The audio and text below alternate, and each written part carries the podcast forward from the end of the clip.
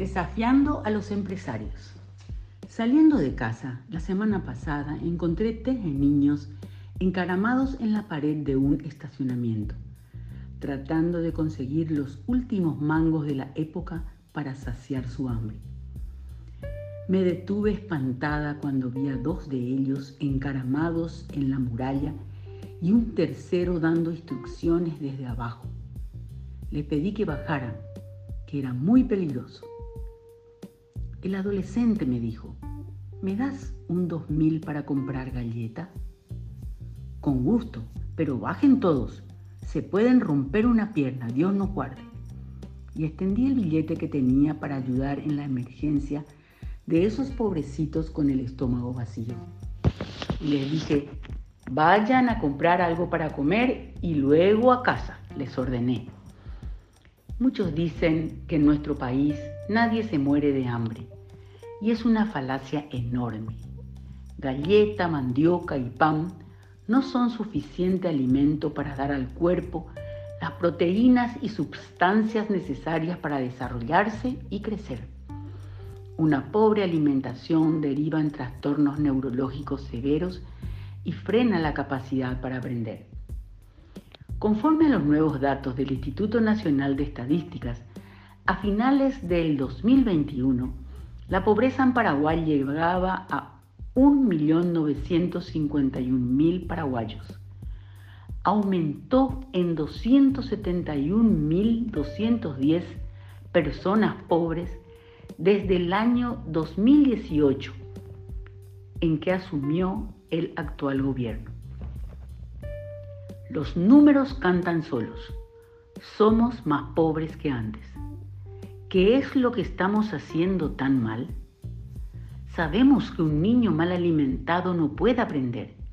Su prioridad es la necesidad de llenar su pancita para que sus sentidos estén activos y mejorar su capacidad de reflexión y comprensión.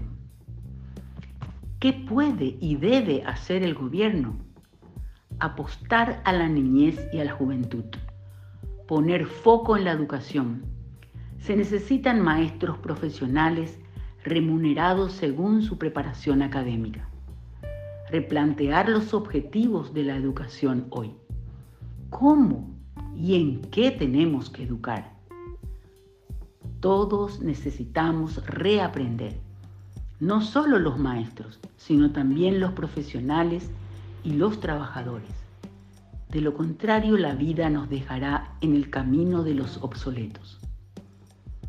¿Qué podemos hacer los empresarios?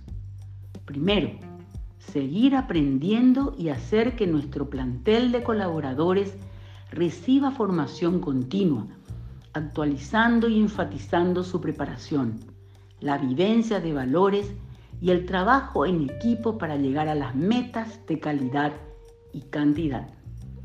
Segundo, dar un gran salto para industrializar y exportar nuestros productos del agro con valor agregado para esta juventud paraguaya que quiere aprender y crecer.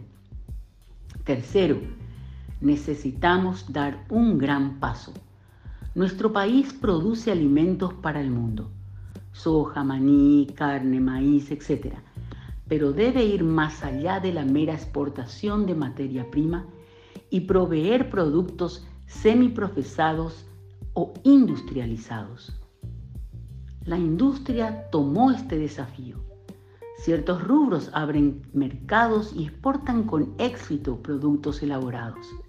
Yerba mate, galletitas, productos de cuero, insecticidas, limpieza, cosméticos, veterinarios, farmacéuticos, aceite y tantos otros. Objetivo para los empresarios. Les dejo este objetivo. Industrializar las materias primas para dar trabajo, combatir la pobreza y sentirnos orgullosos de ser una nación solidaria. Así, con mayúsculas.